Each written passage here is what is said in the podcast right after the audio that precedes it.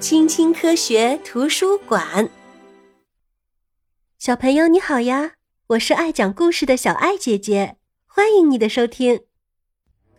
这里啊是消防中心，我们也叫它消防站。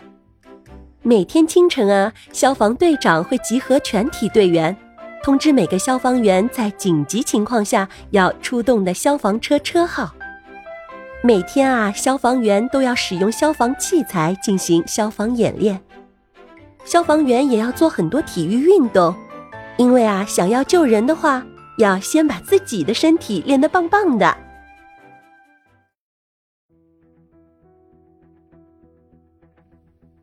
消防队办公室的电话铃响了，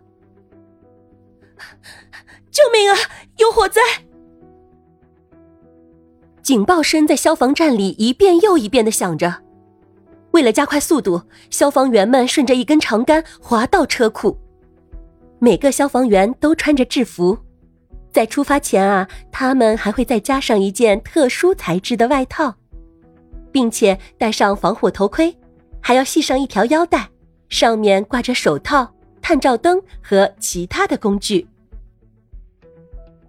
在消防警报响后不到两分钟的时间里，消防员就已经爬上了消防车。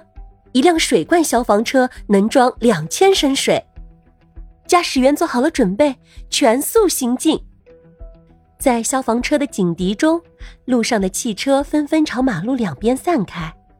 这些车啊，必须给全速前进的红色消防车让道。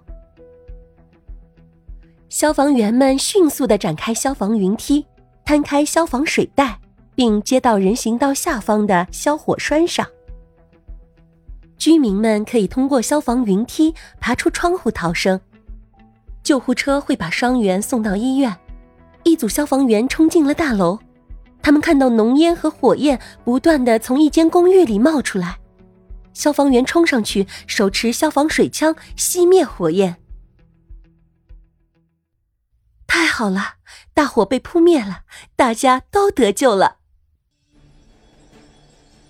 在夏天，大火有时候还会烧毁森林，消防员需要连续工作好多天才能将这些大火扑灭。森林灭火飞机能迅速的从湖面或海面抽取几千升的水，然后啊，将这些水喷向那些火焰。除了灭火，消防员还在时刻准备着帮助需要帮助的人。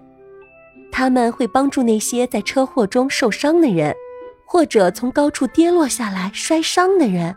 哼，有时候啊，我们还会请消防员去救助一只小动物呢。小朋友，你在路上有没有看到过消防车呢？你将来长大了，想不想当一名消防员呢？欢迎你在评论区告诉小爱姐姐哟。今天的故事就讲到这里啦，我们下次见，拜拜。